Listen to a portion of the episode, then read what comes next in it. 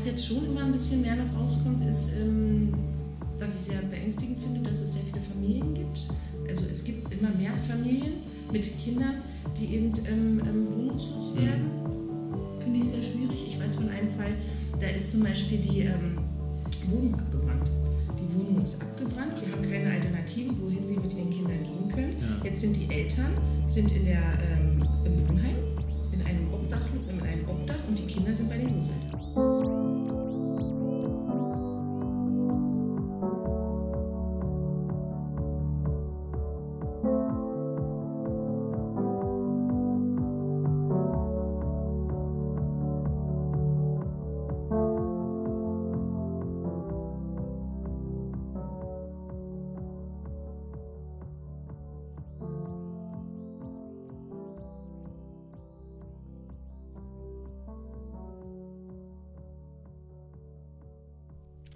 So, dann eröffnen wir das Ganze mal. Herzlich willkommen erstmal bei meinem Podcast. Ähm, hallo, liebe Zuhörer, ihr werdet noch nicht allzu viele sein. Umso mehr freue ich mich natürlich, dass ihr bereits dabei seid. Dieser Podcast trägt den Titel Res Publica. Was heißt das ungefähr? Res Publica ist Latein und bedeutet die öffentliche Sache oder die öffentliche Angelegenheit. Das heißt, als roten Faden werde ich mich in diesem Podcast größtenteils mit Dingen beschäftigen, die mich interessieren, aber vor allem halt mit Dingen, die mich interessieren, wo ich der Meinung bin, dass, dass sie in der öffentlichen Wahrnehmung oder auch in der öffentlichen Debatte zu wenig stattfinden. Ich stelle mich erstmal vor, mein Name ist Paul Gäbler, ich bin 24 Jahre alt, ich studiere Politikwissenschaft an der FU Berlin. Ich möchte jetzt allerdings äh, bald zur Sozialwissenschaft wechseln, an die HU Berlin, also ich bitte um sämtliche gedrückte Daumen meiner Zuhörerschaft. In der ersten Episode heute, die ich, die ich bereits heute Vormittag ähm, zu weiten Teilen aufgenommen habe, möchte ich mich mit dem Thema von Obdachlosigkeit beschäftigen.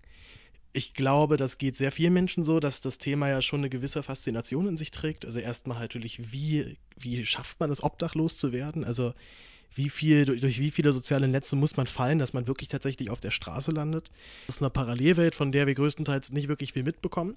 Das Einzige, was wir noch so mitbekommen oder ich mitbekomme, ist, dass wenn ich hier in, ich wohne in Lichtenberg, ähm, zum S-Bahnhof Lichtenberg laufe, dass ich dort einen teilweise immer größer werdenden Pulk sehe von Menschen, die dort zusammensitzen, trinken, rauchen, aber irgendwie miteinander ja interagieren, also dort auch eine Art Gemeinschaft bilden. Ich habe dann auch irgendwann gemerkt, dass es tatsächlich fast immer dieselben sind oder ich zumindest auch Leute wiedererkannt habe. Und ich habe mich dann irgendwann mal getraut, auch einfach mal mich da hinzustellen und mit, zumindest mit ein paar ins Gespräch zu kommen. Ähm, ich war mal davon ausgegangen, dass fast alle von denen dann obdachlos sind. Ich war dann ganz überrascht, dass einige das gar nicht sind. Oder einige meinten wiederum, sie waren andere, andererseits sehr lange mal obdachlos. Manche waren so gefühlt mit einem Bein obdachlos, wenn ich äh, das so zwischen den Zeilen mitbekommen habe. Ähm, und was für mich auch noch sehr auffällig war, dass sehr, sehr, sehr viele dieser Menschen äh, ihre Situation nicht so wirklich akzeptiert oder nicht akzeptieren können vielleicht, sich das auch schönreden. Ich weiß noch, wie eine Frau dann zu mir meinte, naja, aber ich, ich habe doch hier alles, was ich möchte und guck mal hier und ich habe meine ganzen Freunde hier um mich rum und zu Hause wäre das ja total doof, weil da können, können wir ja gar nicht und jetzt ist ja auch Sommer und jetzt können wir alle draußen rumhängen. Äh, fand ich schon auf eine gewisse Art und Weise beeindruckend. Besonders die Tatsache, dass diese Menschen dort wirklich füreinander da sind, also dass deren Familie oder deren Ersatzfamilie da noch ist. Und ich glaube, die Menschen dort auch ziemlich, äh, ziemlich gut auf sich aufpassen. Ja? Also es ist, äh, ist natürlich keine staatliche Hilfe, es ist keine professionelle Hilfe, die diese Menschen dort, äh, dort bekommen. Aber auf jeden Fall das, das beste Mittel, was man machen kann gegen Einsamkeit, dass man sich ja zusammentut mit anderen äh, zu einem Gespräch mit äh, Mikrofon, also was dann auch hier im Podcast zu hören wäre, konnte ich leider keinen der Anwesenden überreden. Das mit dem Gespräch holen wir zumindest aber so weit nach, dass ich äh, später noch einen Interviewpartner äh, euch noch präsentieren kann. Da spreche ich mit Frau Richter, die arbeitet für den Humanistischen Verband Deutschland und äh, kümmert sich aktiv als Helferin um Obdachlose. Dazu aber später mehr. Bevor wir in dieses Gespräch gehen, möchte ich noch ein paar, äh, noch ein paar Zahlen noch in den, in den Äther blasen. Und zwar habe ich mich äh, mal informiert im Internet, was gibt es da so alles an Informationen über Obdachlosigkeit. Also das Erste, was ich rausgekriegt habe, es gibt keine staatlichen Zahlen. Es werden von Staatesseite keine Zahlen erhoben zur Obdachlosigkeit. Alle Zahlen, die ich gefunden habe, waren Schätzungen von, äh, von Wohlfahrtsverbänden. Die einzige Zahl, die ich so gesehen aus einer staatlichen Quelle habe, ist die aus dem Armuts- und Reichtumsbericht. Aber auch diese Zahl ist, äh, steht auch in der Studie selber drin, ist auch nur von einer Schätzung übernommen. Aber kommen wir mal, kommen wir mal, wenn wir mal konkret in Berlin leben geschätzt circa 4.000 bis 12.000 Menschen dauerhaft auf der Straße. Ja, man kann davon ausgehen, dass die Wahrheit dann irgendwo in der Mitte liegt. Ähm, und dazu kommen aber nochmal 25.000 Menschen ohne festen Wohnsitz. Da sind also teilweise Leute, die ähm, ein Studium aufnehmen in Berlin, die dann noch keine Bleibe haben und dann erstmal mit, äh, mit, mit, mit, mit Sporttasche von Freund zu Freund pendeln. Äh, zu den Menschen habe ich mich sogar auch mal gezählt, als ich keine Wohnung in Berlin gefunden habe und dann bei meinem Bruder gewohnt habe, sogar dann wieder zurück zu meinen Eltern, zu meinen Eltern ziehen musste. Ähm, aber auch, auch dort natürlich ist die Gefahr und das Risiko, dass man doch dauerhaft mal auf der Straße landet, immer noch ganz schön groß.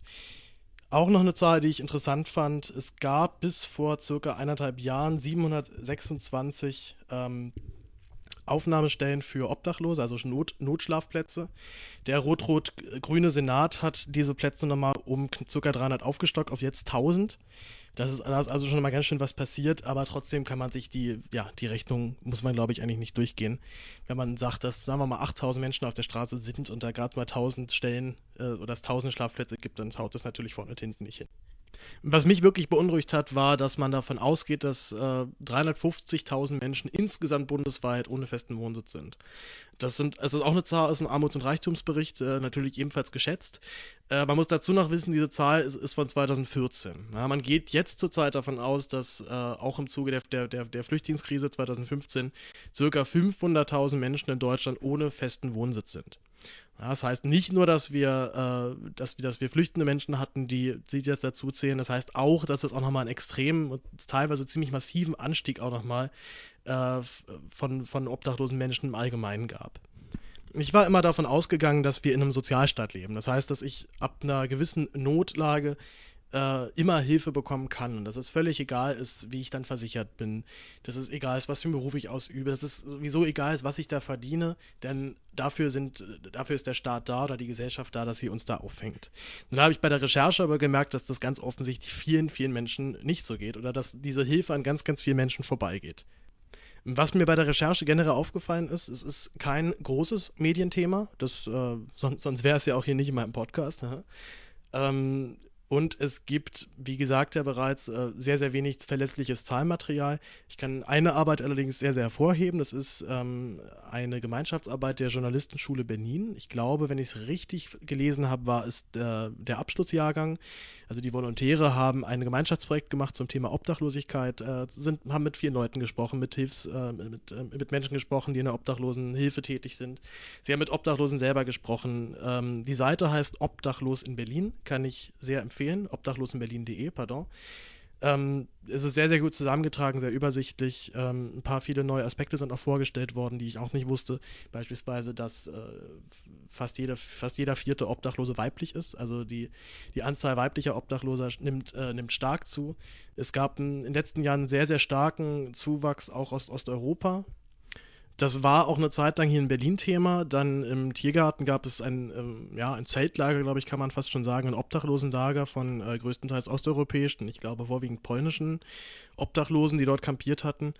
Äh, und nachdem es ja dann zu, dem, zu einem Mordfall kam, wo eine 60-jährige Frau ausgeraubt und ermordet worden ist, äh, gab es ja dann auch einen großen, massiven Polizeieinsatz. Das grundlegende Problem war da halt aber auch, äh, dass EU-Bürger hier keinerlei Anspruch haben auf Obdachlosenhilfe. Und es gab dann, glaube ich, vom, äh, vom grünen Bezirksbürgermeister in Mitte einen großen Appell, wir müssen uns hier irgendwie kümmern, das geht hier so nicht mehr weiter. Und seitdem ist zumindest dieses Camp jetzt geräumt worden. Und zumindest ist das, äh, hat sich das Problem aber so weit erledigt, dass die Menschen zumindest nicht mehr da sind. Auch da fand ich aber eher, dass das Thema spalterisch genutzt worden ist und nicht wirklich aufklärerisch. Und man sich vor allem halt nicht darum mal geschert hat, äh, was passiert ja eigentlich politisch mit Obdachlosen. Also wird sich da wirklich darum gekümmert, wie sieht denn das aus, wie, wie schwer oder wie, wie tief ist zurzeit der soziale Fall. Ne, der ist, wie ich in der Recherche jetzt auch rausgekriegt habe, ganz schön immens. Es bleibt mir dann, glaube ich, nicht mehr viel zu tun, als ähm, mein Interview anzumoderieren. Ähm, ich werde jetzt eine, na, so 40 Minuten circa mit Maria Richter sprechen. Maria Richter hat äh, soziale Arbeit studiert an der Alice Sahnemund Schule und arbeitet für den Humanistischen Verband Deutschland. Ja, das ist ein, äh, ein Verband, der sowohl aus Steuermitteln als aber auch aus Spendengeldern finanziert wird. Sie ist dort äh, Chefin von Dienst, die kümmert sich dort um einen Tagestreff für Obdachlose. Ähm, dort gibt es eine Suppenküche, es gibt äh, generell Lebensmittel, es gibt, äh, es gibt eine Werkstatt, wo Sachen repariert werden können, es gibt eine Kleiderkammer, es gibt vor allem soziale Beratung. Und was auch noch sehr wichtig ist, da ja sehr viele der Menschen, die dort auf der Straße sind, natürlich keine Krankenversicherung mehr haben, dass es dort auch einen Ort gibt, wo sie nicht nur eine medizinische äh, Betreuung bekommen, sondern sogar auch eine zahnmedizinische Betreuung. Und selbst wenn sie keine Versicherungskarte mehr haben und dementsprechend keinerlei Anspruch mehr ist, dass überhaupt ne, irgendwie Geld dafür fließt, ähm, können sie sich dort trotzdem halt komplett kostenlos und ohne Aufwand äh, behandeln lassen. Das ist äh, eine Riesenhilfe. Dazu gibt es natürlich noch Sozialbetreuung, das heißt, die Menschen werden dort auch versucht, irgendwie wieder ins Leben zu integrieren. Ne? Es ist aber auch ein wirklich ein ziemlich, ziemlich langer Weg. Ich kann will, gar nicht mehr viel dazu sagen. Ich muss aber ein paar technische äh, Anmerkungen machen. Das ist äh, mein allererster Podcast. Das heißt, das ist, ich habe jetzt schon so wahnsinnig viel gelernt. Und ich habe vor allem gelernt, dass es dann doch sinnvoll ist, ähm, bei so einer Aufnahme zum Interview zumindest auch das Fenster zu schließen. Ich hatte gehofft, dass man es nicht ganz so deutlich hört, aber wir sind ja an einem sehr belebten Ort in Berlin, am S-Bahnhof Lichtenberg. Das heißt, wir hören nicht nur äh, das, das, das, schrille, äh, äh, das, das, dieses Klirren, was die S-Bahn erzeugt, wenn sie auf die Schienen fährt. Wir hören halt manchmal auch Autos wir hören äh, Hupen, wir hören auch den, den, den, äh, den Hall des Raumes ein wenig zu deutlich. Welche Interviewtechnik ich mich beim nächsten Mal entscheide, das weiß ich noch nicht. Ich habe bis jetzt einfach nur das Aufnahmegerät auf den Tisch gestellt. Ich werde es, glaube ich, dann doch aber eher direkt jetzt wieder am Mann oder in der Hand haben, dementsprechend dann zwischen mir und meinem Interviewpartner hin und her reichen. Das bitte, ich bitte um ein wenig Nachsicht dafür. Es ist trotzdem aber alles sehr verständlich und es ist vor allem auch sehr, sehr spannend. Ich wünsche euch ganz viel Spaß mit dem Interview. Wir hören uns danach nochmal kurz und jetzt viel Spaß. Genau, ich bin Maria Richter. Ich bin äh, ja, 31 Jahre alt. Ich habe ähm, soziale Arbeit studiert. Ähm, bin seit, ich weiß gar nicht, zehn Jahren fertig. Haut das hin? Vielleicht auch erst neun Jahre fertig. Ähm, bin dann in die Wohnungslosenhilfe gegangen. Habe da sehr viele Jahre gearbeitet im betreuten Einzelwohnen und ähm, habe dann dreiviertel Jahr ähm, war ich in einer Flüchtlingsunterkunft, die stellvertretende Leitung und dann bin ich hierher gekommen. Du bist hier beschäftigt als was? Was machst du? Als Leitung mhm. und habe eben auch einen gewissen Stellenanteil, ähm, um mich die ähm, für das Klientel hier, um die Sozialberatung zu machen. Okay. Das heißt, ihr macht hier als, ähm, als Vertreter vorwiegend äh, also macht die soziale Arbeit für die oder, oder versucht ihr aktiv die Menschen hier wieder in eine Wohnung zu vermitteln? Das ist grundsätzlich unser Ziel. Also es ist eine sehr, sehr niedrigschwellige Arbeit. Mhm. Der, der Unterschied zum zum Beispiel betreuten Einzelwohnen, was ähm, der Humanistische Verband auch anbietet, das ist nach Paragraph 67, das ist für Menschen in besonderen sozialen Lebenslagen, ist eben, ähm, wir sind hier deutlich unbürokratischer. Also wir, haben, wir müssen hier keine Anträge stellen dafür, dass wir die Menschen hier irgendwie beraten und unterstützen mhm. können. Vorrangig geht es um äh, uns schon um diese grundlegenden Hilfen, es ist dreimal am Tag ähm, etwas zu essen zu bekommen. Wir haben die Kleiderkammer, wir haben die medizinische Versorgung hier, was uns sehr unterscheidet von anderen ähm, Tageseinrichtungen für, für Wohnungslose. Das ist unser vorrangiges Ziel. Aber wir haben eben auch die Sozialberatung, ähm, wo es dann aber auch erstmal um diese Grundsätze geht. Wo schlafen Sie? Jetzt aktuell sind Sie wohnungslos oder mhm. schlafen Sie auf der Straße? Wir haben, geben Ihnen Adressen mit wo sie ähm, Notunterkünfte ähm, aufsuchen können, damit sie nicht auf der Straße schlafen müssen. Oder sie haben keinen Ausweis, dann zeigen wir ihnen oder geben wir ihnen ähm, ähm, Informationen an die Hand, wo sie hingehen können. Mhm.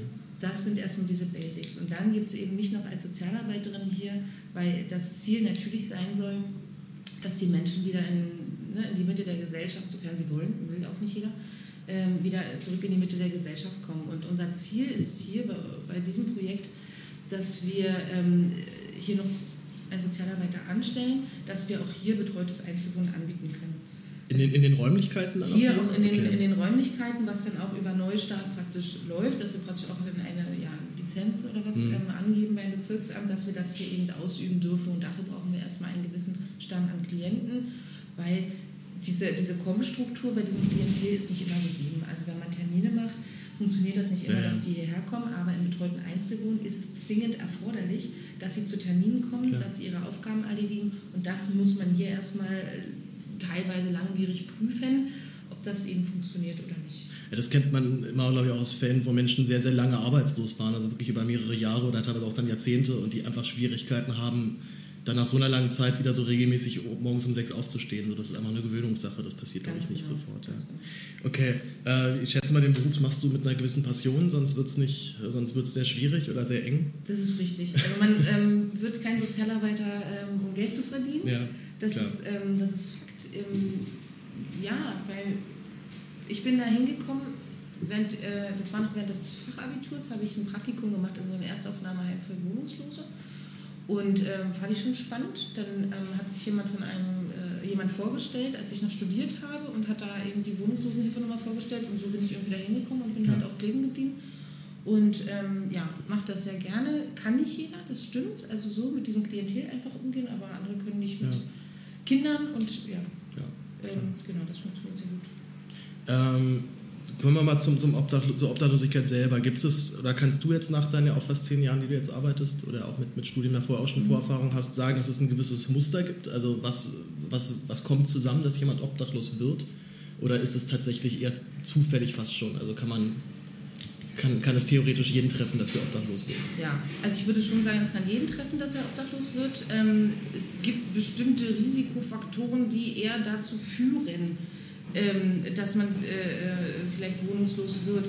Jeder, ähm, es gibt Beispiele, es gibt Schicksalsschläge, wo man sagt, okay, der Partner hat einen verlassen, daraufhin falle ich in so ein tiefes Loch, dass ich vielleicht meiner Arbeit nicht mehr nachgehen kann, dass ich Briefe nicht mehr öffne, weil ich mich nicht in der Lage dazu fühle, mhm. was dazu führt, dass die Miete nicht mehr bezahlt werden kann, was dazu führt, dass ich die Wohnung verliere und dann sitze ich auf der Straße. Also ja. das gibt es. Es gibt ganz andere Beispiele. Ähm, ich hatte äh, mal jemanden, der ähm, ist aus dem ähm, Iran geflohen, weil, weil sie dort politisch Verfolgte war. Ähm, ist geflohen, hat ihr Kind und ihr Mann zurückgelassen, ist dann nach ähm, Berlin gekommen, erstmal in eine Flüchtlingsunterkunft, war der deutschen Sprache nicht mächtig und stand kurz davor, ähm, Selbstmord zu begehen, weil sie gesagt hat, sie wird mit der Situation hier überhaupt nicht fertig.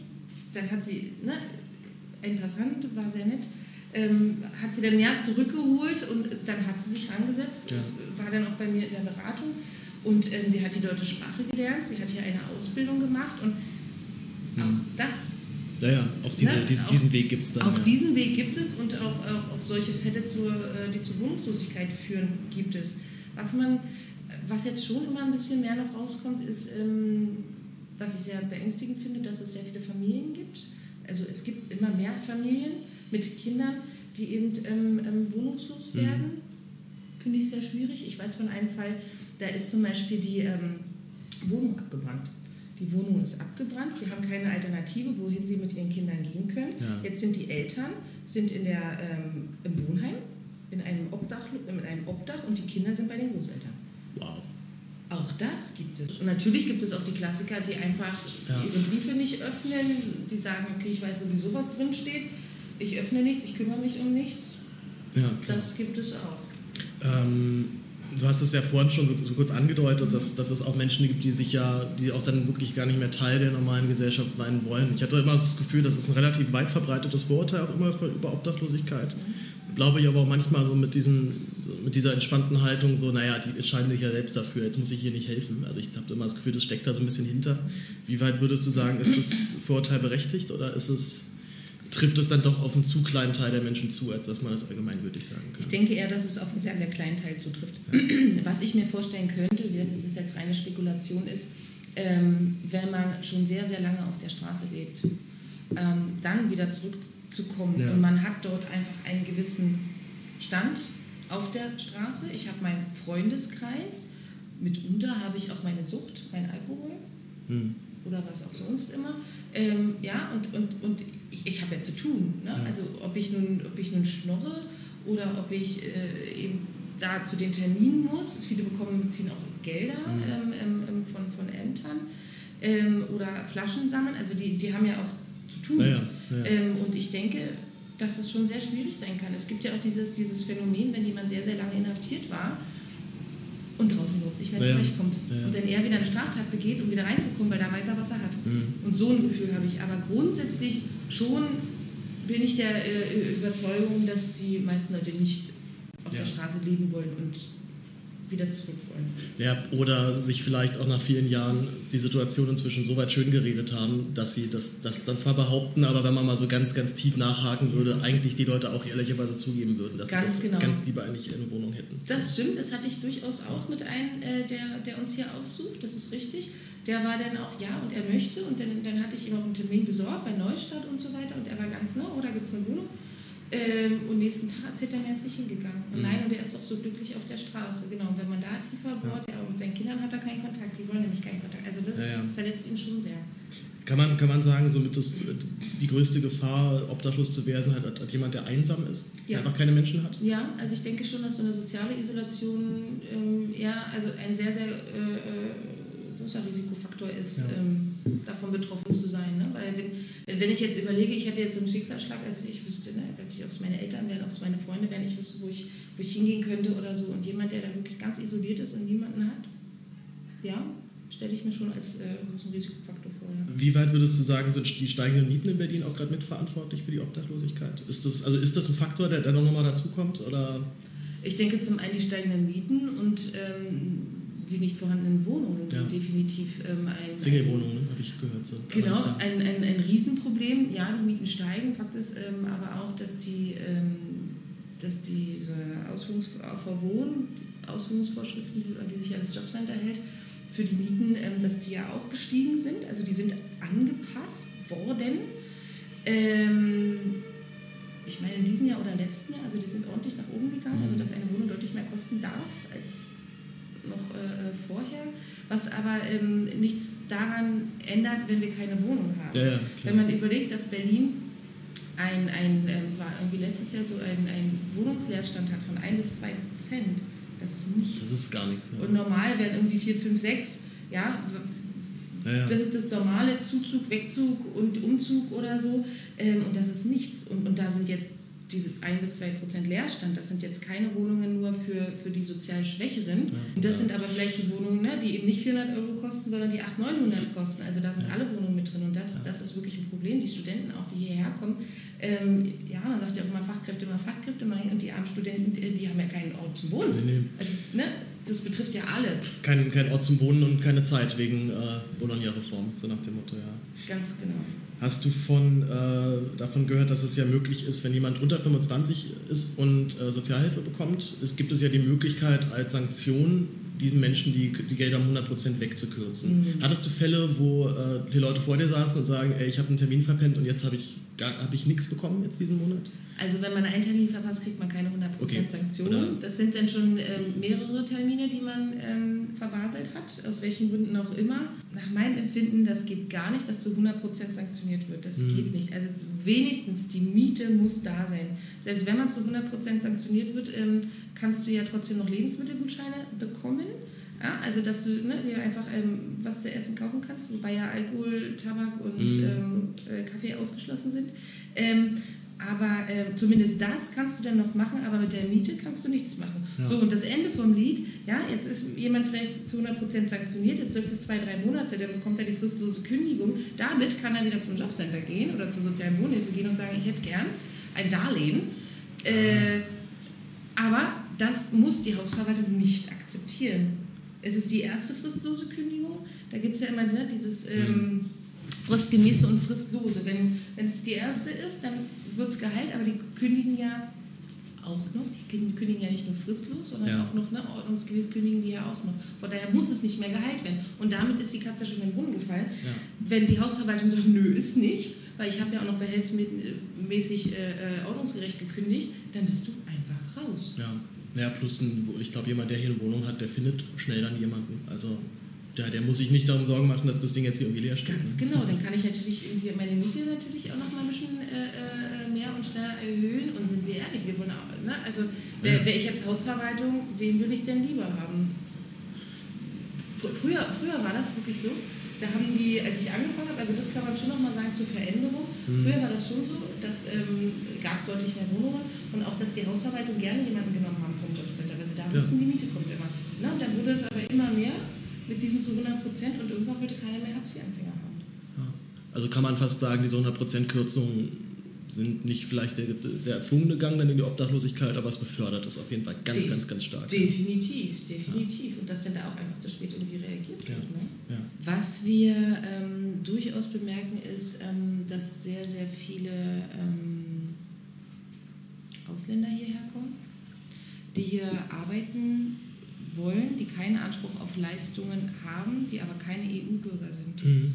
Und das, also das äh, finde ich jetzt, also ich bin ja erst seit einem halben Jahr hier, ähm, was, was, mir sehr auffällt, was mir auch die Kollegen spiegeln, die hier schon deutlich länger arbeiten, ist, dass das wirklich zugenommen hat. Die kommen mhm. hierher, keinen Anspruch auf Leistungen, wollen, ne, werden durch uns jetzt nur mit Essen versorgt, was natürlich jetzt auch nicht der, also es, und es geht nicht weiter. Mhm. Es geht nicht weiter. Und ja, es sind ähm, auch grundsätzlich, kann man sagen, in den letzten Jahren vielleicht 20 also so, dass man von 20 mhm. Prozent ausgeht, dass 20 Prozent sich, äh, sich, sich erhöht hat, vermehrt hat. Was man aber positiv ähm, anmerken muss, ist, dass der Senat seine ähm, finanziellen Hilfen für den Bereich der Wohnungslosenhilfe verdoppelt hat. Von ähm, 4 Millionen mhm. jetzt auf 8 Millionen. Das habe ich auch gelesen, ja. Das muss man ähm, ja. definitiv sagen. Es ist etwas passiert. Ich finde es auch immer schwierig im Winter zum Beispiel. Im Winter, oh Gott, oh Gott. Und die Kältetoten und wir müssen aufpassen und lass uns da irgendwas machen. Ja, aber im Sommer sind die Obdachlosen auch da. Die erfrieren halt nur nicht, ne? aber ja, ja. die sind ähm, trotzdem da. Was jetzt gemacht wurde in dieser Wintersaison, ist, dass diese ähm, Notschlafplätze, ich glaube nochmal äh, mhm. 100 mehr, glaube ich, waren es irgendwie. Ich glaube, glaub 300 mehr sogar. 300 es, sind, es, sind jetzt, es sind jetzt circa 1000, äh, 1000 äh, Schlafplätze mhm. Und es waren, wohl erst, äh, es waren wohl erst so um die 700 irgendwas. Ah ja, gut, noch mehr, genau. Also, also hat es mal ordentlich erhöht auf jeden das Fall. Das ist ja. ordentlich erhöht worden und trotzdem weiß ich nicht, wie die Auslastung war, bei 87 Prozent oder 90, ja, irgendwie so. Also fast, fast, äh, fast, fast. Also trotzdem gut. Also da merkt man durchaus, dass da was passiert ist, was man, ähm, wenn wir bei der Politik bleiben wollen, was man definitiv auch positiv erwähnen muss, ist die ähm, Strategiekonferenz, die ja ähm, stattgefunden hat, die erste. Daraus haben sich ja ähm, Arbeitsgruppen gebildet, die zu verschiedensten Themen wirklich, also das ist mit das erste Mal, dass die Politik wirklich auch die Fachleute mit mhm. an den Tisch nimmt und sagt, okay, na, ja.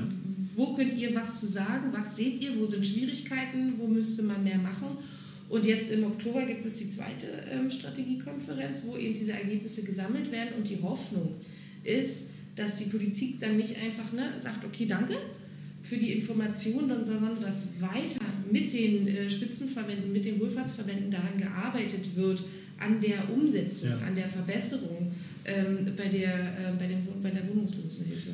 Das ist aber wahrscheinlich schon ein Ergebnis dann von, von Rot-Rot-Grün, gehe ich mal von aus. Ne? Also dieses, das ist jetzt so seit ein, zwei Jahren jetzt, ja. das würde ja auch dann ja. zeitlich ganz gut zusammenpassen. Ja. Und ich weiß auf jeden Fall, dass es bei den, bei den Grünen innerparteilich in Berlin sehr, sehr große Bestrebungen gibt, auf jeden Fall, sich, sich um dieses Problem zu kümmern. Also ich hatte habe auch Kontakt zu einer äh, zu, glaube ich, zur, zur sozialpolitischen Sprecherin der Grünen im Abgeordnetenhaus, Fatos Topatsch. Mhm. Die, der ist das so ein Herzensthema, also die kümmert sich darüber drum. Ich habe äh, ich hab halt einmal mich mit jemandem unterhalten, der auch politisch zumindest beratend, also im Hintergrund dann eher tätig war.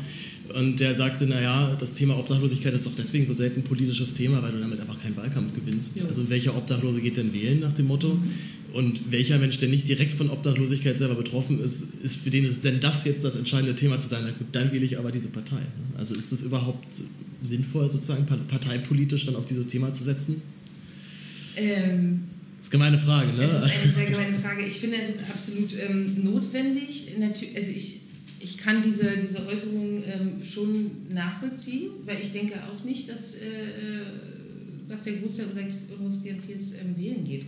Aber ähm, es sind trotzdem die Bürger dieses ja. Landes. Also und auch um die muss man sich kümmern. Und wir sind ein, ein superreiches Land. Ich bin sehr froh, ähm, in Deutschland ja. ja. zu leben und geboren zu sein. Natürlich gibt es immer irgendwelche ähm, Lücken oder Sachen, die noch nicht bis zu Ende gedacht sind. Aber ähm, was wir für ein, ein Gesundheitssystem haben, ja, ja. warum wollen so viele Menschen hierher? Weil es uns so viel besser geht. Und ähm, dann finde ich es eben auch absolut notwendig, dass man sich eben auch um diese am Rande lebenden äh, äh Menschen widmet und dass man die nicht einfach hinten, hinten runterfallen lässt. Ja.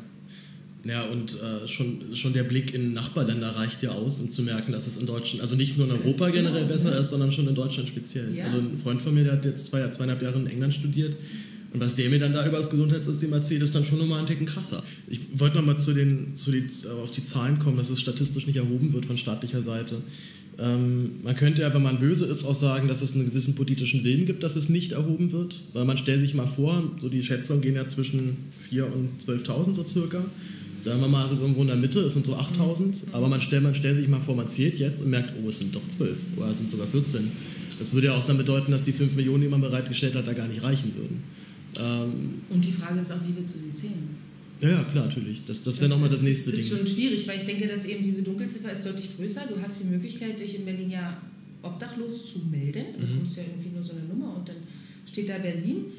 Ähm, das gibt es und dann kannst du zum Beispiel auch Sozialleistungen beziehen oder so. Aber ähm, wie viele sind hier zum Beispiel auch, ähm, die nicht obdachlos gemeldet sind, mhm. die aber definitiv obdachlos sind? Mir würde auch kein Land einfallen außer Deutschland, was halt eine Meldebehörde einführt, wo man sich als Obdachloser bitte anmelden soll. Also ja. die eine Frage, die noch, genau dann äh, das Problem der Obdachlosigkeit, ist es, ist, es, ist es eine Geldfrage? Also könnte man, könnte, es mal, könnte man das mit Geld lösen? Oder müssten, müssten schon noch andere Dinge auch passieren? Also müssten auch diese, dieses Geld dann in ein bestimmtes System oder äh, gesteckt werden? Mhm. Also ich denke, es ist, wenn wir jetzt davon ausgehen, dass ähm, die Menschen haben alle eine Wohnung, also das ist ja erstmal, ne, das ist so die Voraussetzung. Ja? Also wenn man jetzt eine Wohnung hat und man wird, ähm, bezahlt seine Miete nicht, bekommt die Kündigung, irgendwann bekommt man ähm, die Räumungsaufforderung. Ähm, mit dieser Räumungsaufforderung geht eine Mitteilung an die soziale Wohnhilfe in dem Bezirk, wo man wohnt. Und dieser Mitarbeiter muss dann Kontakt mit dieser Person aufnehmen und sagen, okay, ne, Sie stehen kurz vor der Obdachlosigkeit, kann, kann, ich, kann ich Ihnen helfen? Wollen wir mal gucken, wegen Mietschuldenübernahme oder äh, brauchen Sie ein Obdach oder, oder, wo gehen Sie jetzt hin? Das ist deren Aufgabe. Und ich meine mal gehört zu haben, dass ähm, ein Mitarbeiter drei bis 400 Fälle hat. Der ist aber auch für diese, nicht nur für diese akuten, jetzt werde ich geräumt, Fälle zuständig, sondern auch für alles, was in diesem Paragraph 67 ist. Also auch für das betreute Einzelwohnen ist diese Person auch zuständig. Mhm. Und manchmal auch für das geschützte Marktsegment auch zuständig. Also so viele Aufgaben, dass diese Person es überhaupt nicht schaffen kann. Ja. So, dann wäre noch die Frage, ähm, es machen einige Hausverwaltungen bereits. Ähm, da wäre die Überlegung, ob man das flächendeckend macht. Sprich, wenn auffällt, hier wurde die Miete nicht gezahlt, dass man Kontakt aufnimmt zu den ähm, Personen und fragt, woran liegt es denn? Mhm. Liegt es daran, weil ähm, auch oft, oft, schon passiert, ähm, selbstständig? Selbstständig und werden nicht bezahlt. Mhm. Deswegen fristlose Kündigung und raus. Woran liegt es? Wie können wir sie unterstützen, damit das in Zukunft nicht nochmal passiert? Brauchen Sie vielleicht zum Beispiel betreutes Einzelwohnen? Geht auch, wenn man seine Wohnung noch hat. Geht auch. Also dass man, dass man präventiver arbeitet. Und dafür braucht es natürlich auch Geld, weil mehr Mitarbeiter und natürlich ja. auch irgendjemand, der den Hut auf hat und sagt, okay, jede Hausverwaltung müsste das eigentlich haben, ähm, dass man eben äh, vorher intervenieren kann, bevor es eigentlich dazu kommt.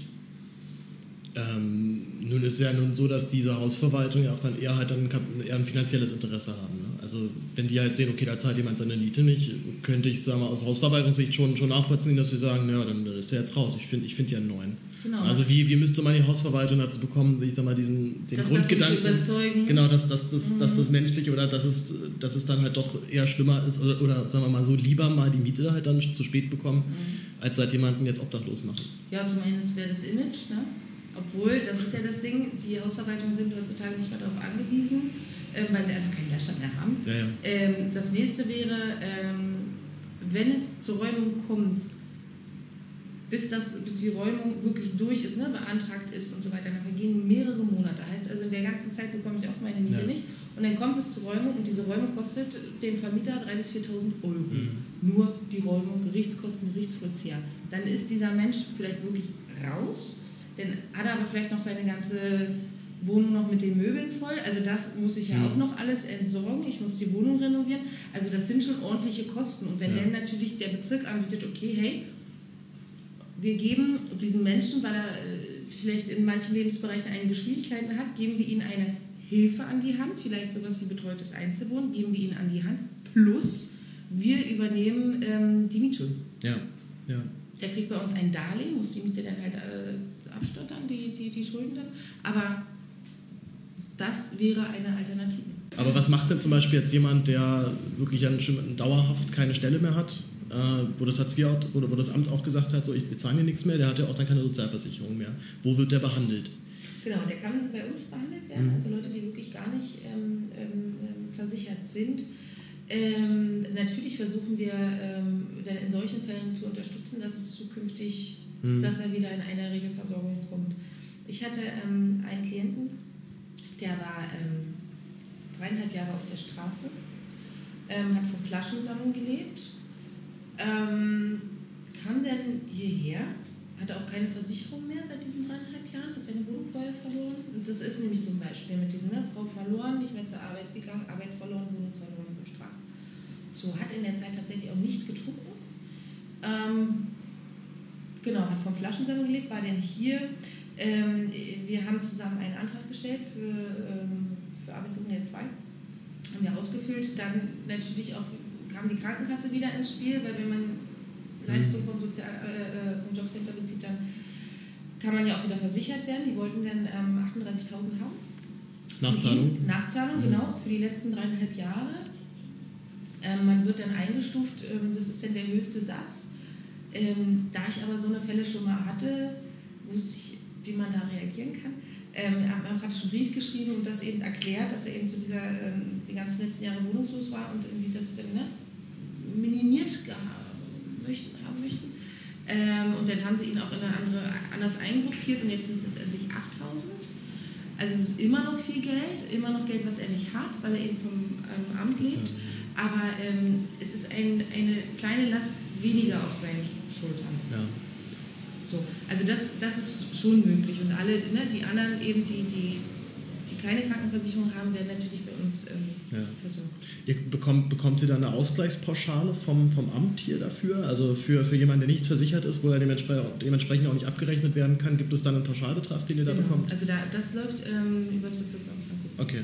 Wie steht es so um die, um, um die Anerkennung deines Berufs oder generell eures Berufs? Also ist es... Ähm, hörst du häufiger mal, ey, krasse Arbeit, die er da macht? Oder gibt es auch manchmal Reaktionen, die dann eher so ein bisschen ab, abfällig, despektierlich schon so sind? So? Oder, oder, oder gibt es Vorurteile, die man, die man gegenüber Sozialarbeitern oder auch gerade vielleicht gegen, gegenüber Sozialarbeitern hat, die, man, die, die im obdachlosen Bereich arbeiten? Ähm, also es ist denn eher so, dass man sagt, okay, kann ich mir nicht vorstellen, mit mhm. diesem Klientel zu arbeiten. Und natürlich gibt es Vorurteile. Das ist dieses, trinken doch alle Alkohol, die nehmen ja. doch alle Drogen die stinken doch alle, weil die wollen, die wollen doch, die, die, wollen doch alle gar keine gar nicht. Ja, ja. Ganz genau so. Und natürlich ähm, versuche ich dann äh, schon, ja, meine Meinung einfach dazu darzulegen, wie, wie, wie ich das sehe, dass ähm, also einfach auch was für Schicksalsschläge damit unter dahinter stehen und wenn man, wenn man sich da so ein bisschen mehr reinliest, auch so in diese Materie oder weiß ich nicht, ein paar Fallbeispiele ähm, im Hinterkopf hat, dann weiß man einfach, dass es anders ist dass nicht jeder selber dran schuld ist, der in dieser Situation ist. Und ähm, dass es halt, ja, so sein eigener Anspruch ist, was, was, was, kann, man da, was kann man dafür tun? Wie, wie kann man das Leben irgendwie jetzt hier noch ähm, verbessern? Das, hier mein Teil ist kleiner, die soziale Arbeit ist hier kleiner, eben wegen der Leitungsfunktion noch, aber ich versuche trotzdem ähm, mir Gedanken zu machen, auch mit meinen ähm, Kollegen zusammen, ähm, was können wir hier noch tun? Es gab früher zum Beispiel die hat dann aber aus beruflichen Gründen ähm, aufgehört, eine Ehrenamtliche, die hat hier ähm, die Kleider umgenäht. So. Wir haben seit Jahren eine ehrenamtliche Fußpflegerin, die nur für die Obdachlosen ähm, die Füße macht. Hm. Wird super angenommen. Ich hätte gerne hier ehrenamtlich einen Friseur. Ja, Weil, wo gehen diese Leute hin? Ja, klar. Macht für mich total Sinn, um so zu gucken, wie kann man das Leben sofern Sie es wollen, ähm, irgendwie ein bisschen schöner gestalten, auch dass, dass, dass die Leute sich vielleicht besser mhm. fühlen. Weil ich meine, kommt jemand vorbei in der Straßenbahn und, oder in der Bahn und sagt, ja du, ich bin der, äh, verkaufe den Straßenfeger und so und da muss man mal die Blicke irgendwie. Ne? Und gehen alle weg. Ja, ja. ja die werden ignoriert und ähm, es gab irgendwie auch mal so ein, so ein, so ein Selbstexperiment, irgendwie habe ich das mal gesehen. Ähm, und da hat das mal jemand gemacht, der gar nicht obdachlos ist und hat es einfach gemacht, nur um mal zu spüren, was das für ein Gefühl ist, wenn du so missachtet wirst. Ja. Diese, diese Aura, die man offensichtlich dann auch immer ausstrahlt ja, auf alle anderen. Ja, das glaube ich gern, das ist, das ist hart. Also ganz, ähm, ganz, ganz furchtbar. Ich könnte mir aber auch vorstellen, also zumindest geht es mir auch so, ich fahre auch viel, viel Bahn und äh, mir geht es zum Beispiel sehr häufig so, dass es auch natürlich eine Form von, von schlechtem Gewissen ist, was man da noch hat. Man sieht jemanden einsteigen, merkt, okay, der ist echt in einer, Not, in einer, in einer Notsituation. Natürlich hätte man den Euro jetzt für den. Mhm. Ähm, aber ich, also ich zumindest empfinde es so, dass es sehr, sehr häufig auch einfach ein, nicht, nicht direkt ein Wegschauen ist, aber halt ein, ich möchte es jetzt einfach mal nicht so, so genau wissen. Plus, das ist auch noch, mein, äh, auch noch mein Gefühl, dass es wirklich stark zugenommen hat. Also ich weiß nicht, ob, ob, es, ob, ob es einfach nur eine veränderte Wahrnehmung ist generell, aber als ich Kind war oder Jugendlicher war, hatte ich das Gefühl, da, da gab es nicht so viele Menschen in der Bahn, die Mods oder Straßenverkehr, mhm. Straßenfeger verkauft haben. Mhm. Also da ist noch, ähm, was sehr, sehr schade ist, dass es ähm, die Mods gibt nicht mehr. Ne? Das wurde eingestampft, Kaffee Bankrott eingestampft. Ähm, Seit wann? Den fehlen die ähm, letzten Monat.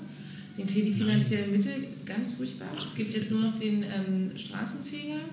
Und was man auch noch dazu erwähnen muss, also die Leute, die den ähm, Straßenfeger verkaufen, also wohl auch, weil es zu viele schwarze Schafe auch mit gab, mhm. die dann einfach sagen, ja, ich bin hier äh, äh Motzverkäufer.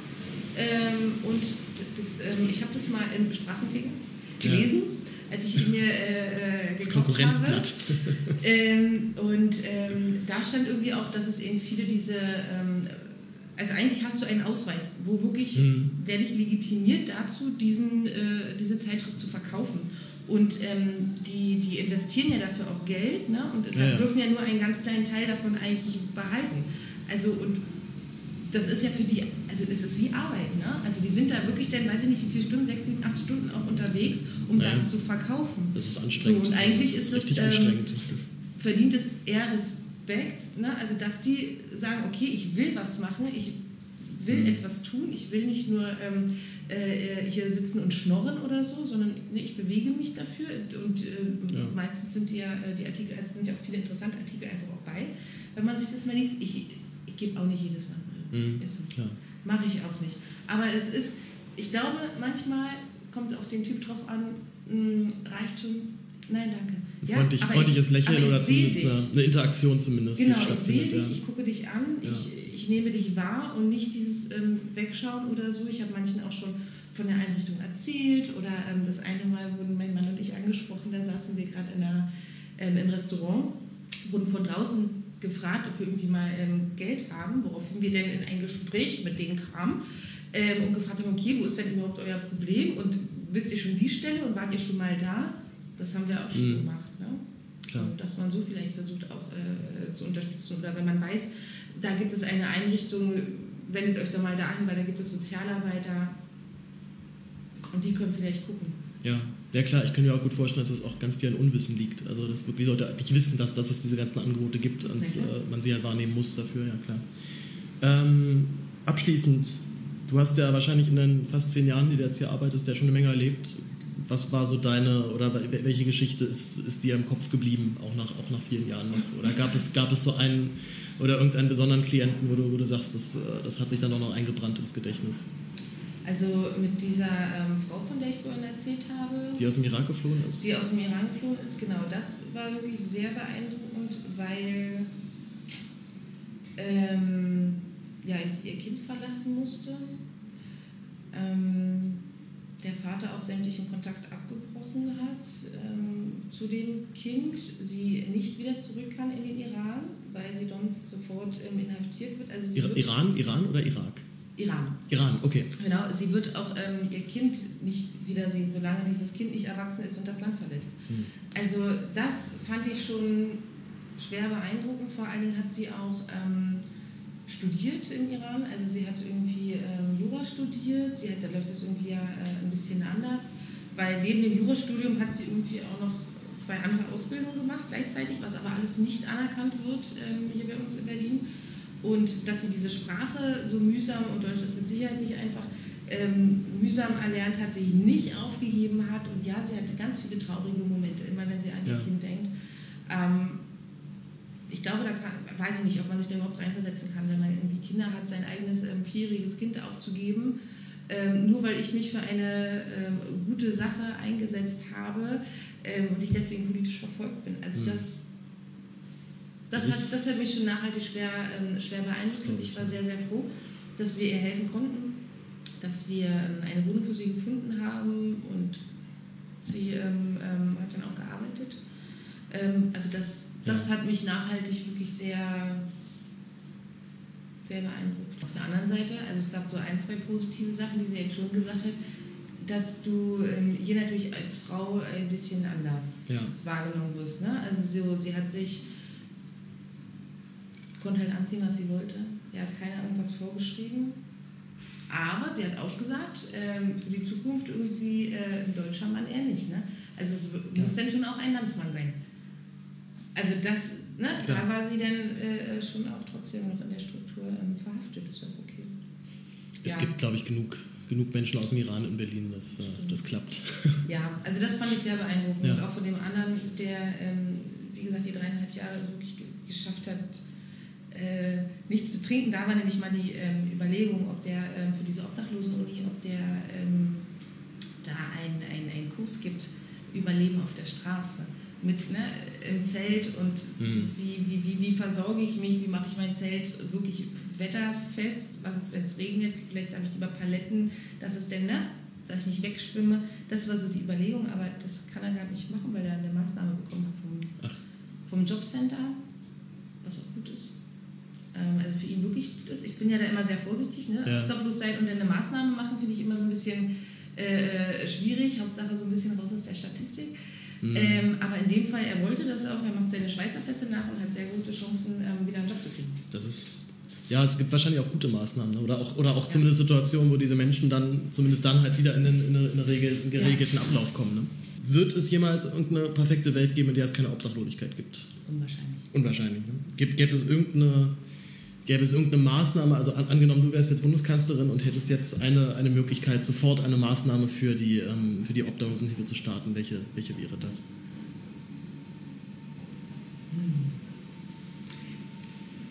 das ist halt echt schwierig. Also ich denke schon auch, dass es eben am bezahlbaren Wohnraum schon auch mangelt. Aber ich bin mir natürlich auch, also ich bin jetzt halt kein Mensch, der jetzt immer nur ähm, sich beschwert über die Politik, ne? Ja. Ähm, weil mir sind Dinge ja bewusst, dass wir eben sehr wenig freie Flächen haben. Ja, also die müssen ja, müssen ja erstmal da sein oder es gibt Flächen, wo es eben Eigentümer gibt, die aus dieser Fläche nichts machen oder sie nicht bebauen lassen wollen. Ähm, ja, sehe ich halt schon irgendwie schwierig. Und wahrscheinlich würde ich tatsächlich in, die, in, die, ja, in den Ausbau der Wohnungslosenhilfe ja erstmal investieren, aber präventiver. Ich glaube, ja.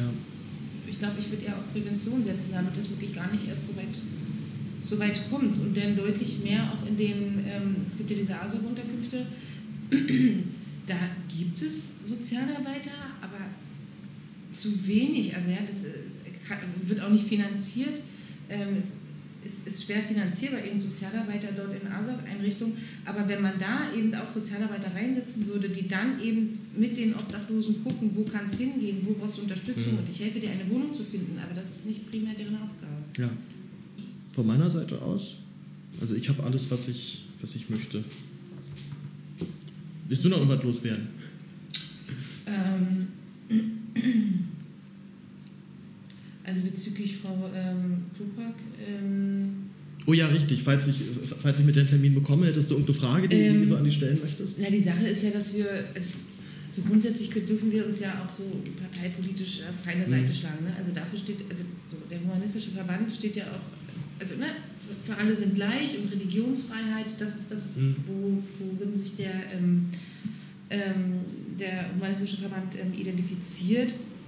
Aber natürlich kann man ähm, grundsätzlich erstmal ein Lob aussprechen und ähm, dass man es natürlich sehr, sehr begrüßt, dass eben ein größerer Fokus, auch wenn es nicht Wahl, wie sagt man, Wahl, Wahl äh, begünstigend ist, dieses Thema, dass, dass es trotzdem eben Menschen gibt, die sich ähm, damit mhm. eben auseinandersetzen. Das ähm, kann man natürlich grundsätzlich ähm, erstmal sehr, ähm, sehr begrüßen.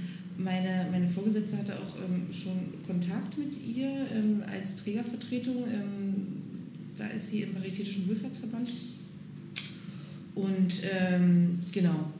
Und da, also wenn da ihr Interesse äh, eben groß ist, da irgendwie weiter auch dran zu arbeiten an dem Thema, könnte man höchstens sagen, ähm, oder könnte man ja durchaus mitteilen, dass es da durchaus auch gerne ein Treffen äh, bei uns hier in unseren Räumlichkeiten stattfinden kann. Ja, das, das ein Gespräch führen. Wenn ich, äh, wenn ich sie vor mir habe, richte ich ihr das sofort aus, ja. So. Und was man vielleicht noch sagen kann, also es geht grundsätzlich für, für, für jeden äh, ähm, ja, Politiker, dass man wirklich eher oder also viel mehr noch ins Gespräch gehen sollte eben mit den Experten. Mhm. Also weil das sind die, die tagtäglich diese Arbeit machen. Ähm, und dann vielleicht auch aus, aus, aus, aus verschiedenen, also Vertreter von, von, von, von verschiedenen Trägern auch einfach. Ne? Mhm.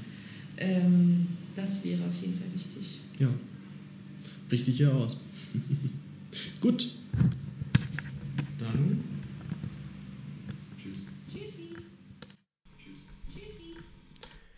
So, dann danke ich euch vielmals fürs Zuhören. Das war das Gespräch mit Maria Richter, der Tageskoordinatorin äh, des Obdachlosentreffs direkt am Espenhof Lichtenberg. Das Ganze wird veranstaltet vom, vom Humanistischen Verband Deutschland. Wie ihr ja im Gespräch mitbekommen habt, wird uns das Thema Obdachlosigkeit noch ein paar Mal jetzt im Podcast begegnen. Ich habe inzwischen auch einen Interviewtermin mit Frau Topatsch. Das ist, wie gesagt, die sozialpolitische Sprecherin der Grünen im Abgeordnetenhaus. Ähm, ich habe gehört, dass ihr das Thema eine, also tatsächlich auch eine Herzensangelegenheit ist. Deswegen freue ich mich umso mehr, dass sie sich da jetzt bereit erklärt, so ein Interview noch mit mir zu führen. Ist auch nicht unbedingt Standard, dass so ein kleiner, noch nicht mal eine Episode veröffentlichter äh, Studentenpodcast dann ein Interview zu bekommt. Also ich freue mich, da, freue mich wirklich sehr, sehr darauf. Habe mir allerdings auch einen ganz groben Fauxpas mit der, ähm, mit, mit ihrer parlamentarischen Mitarbeiterin noch gegönnt. Ähm, die Dame hieß äh, oder heißt Denis Yildirim. Ich habe äh, bei Denis aber wiederum halt aber nur das deutsche Dennis halt assoziiert und habe dementsprechend die ganze Zeit einem Herr Yildirim geschrieben. Bis ich dann heute dann nochmal darauf hingewiesen wurde, dass es sich um eine Frau Yildirim handelt. Ähm, falls Sie zuhören, ein, ein, großes, ein, ein großes Sorry dafür. Ich freue mich aber umso mehr auf, auf das Interview. Und ich freue mich auch ebenfalls sehr, ähm, vielleicht noch mit der evangelischen Journalistenschule auch nochmal über das Thema zu reden. Ich habe dort auch Kontakt zu den Volontären aufgenommen, die diese, ähm, die diese Obdachlose in Berlin-Seite gestaltet haben und die ganz die Recherche dazu betrieben haben. Und äh, falls auch ihr zuhört, natürlich auch seid ihr immer noch herzlich eingeladen, in diesem Podcast nochmal aufzutreten und äh, eure Erfahrungen mit mir auszutauschen. Freue ich mich ebenfalls sehr, sehr drüber. Den Podcast gibt es natürlich jetzt auch bei Twitter. Es gibt den Podcast bei Instagram. Ich freue mich über das fleißige Teilen und Sharen und Followen und was auch immer. Ähm, wenn euch der Podcast gefallen hat, bitte empfiehlt ihn weiter. Wenn er euch nicht gefallen hat, bitte empfiehlt ihn trotzdem weiter. Wenn ihr Kritik, Anregungen äh, habt, dann bitte immer raus damit. Ich freue mich immer über Feedback, gerade natürlich bei so einer doch noch sehr technischen Sache. Das heißt, auch wenn der Sound vielleicht bei einem einen oder anderen noch nicht so gut war, bitte gerne einfach Bescheid geben. Ich freue mich sehr, sehr, dass ihr alle zugehört habt. Ich hoffe, es hat euch unterhalten und euch informiert und ihr habt was Neues gelernt. Und in diesem Sinne entlasse ich euch. Habt einen schönen Tag und bis bald. Tschüss.